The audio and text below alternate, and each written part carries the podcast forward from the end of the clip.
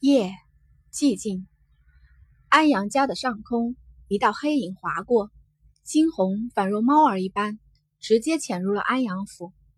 在这府中生活了十三年，受欺凌了十三年，怎么也该讨些精神损失费再说。一身简单的夜行衣，惊鸿轻轻松松地避开了来来往往的下人，直接来到了大夫人的房间。看着床上的女人，惊鸿唇角一勾，似乎还没怎么惩罚这大夫人呢。从怀中掏出准备好的迷香，直接让大夫人迷晕，然后拿出一把匕首，直接上前。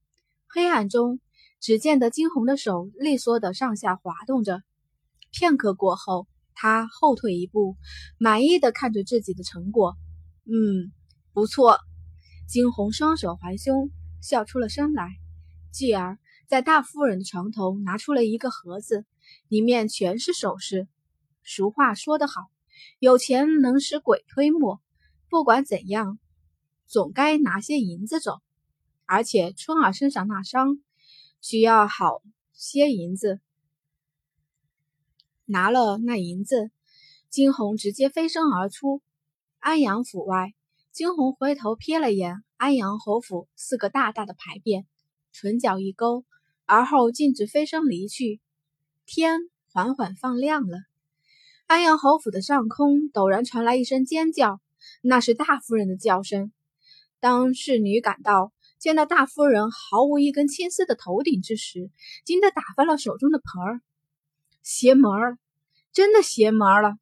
这两天来，府中发生了太多太多邪门的事儿。先是小姐少爷一个个的受伤，就连今日大夫人头发被剃了一干二净。难道这府上真的有什么不干净的东西？侍女如是想着，却丝毫没有注意到大夫人急于杀人的表情。给我滚！大夫人冲着侍女尖叫出声。侍女受到惊吓，下一刻连滚带爬，直接逃离了这里。留在原地的大夫人狠狠地瞪着一个方向，而后咬牙切齿地说出了四个字：“安阳惊鸿。”这边大夫人在这边气得想要杀人，那边惊鸿却是逍遥快活着。在安置好了春儿之后，惊鸿直接去了成衣店买了套上好布料的成衣，这是一套男装，男装总比女装方便的多。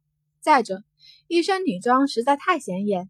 惊鸿身姿，这个身子长相不错，虽然年纪尚小，甚至有些瘦弱，但终究十三岁已经开始发育了，该有的也都有了。走在这东景繁华的街道上，金红四处打量着。当视线停留在那玲珑赌坊大大的牌子上时，他的眸中划过了一道金光。